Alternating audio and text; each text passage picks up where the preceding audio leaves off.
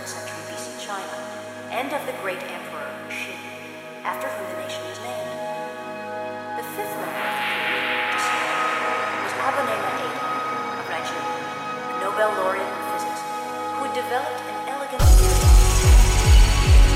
A modest, iconic young man in his 30s, he was a fierce opponent of the Muslim concept of jihad, holy war, and argued instead. Thank you.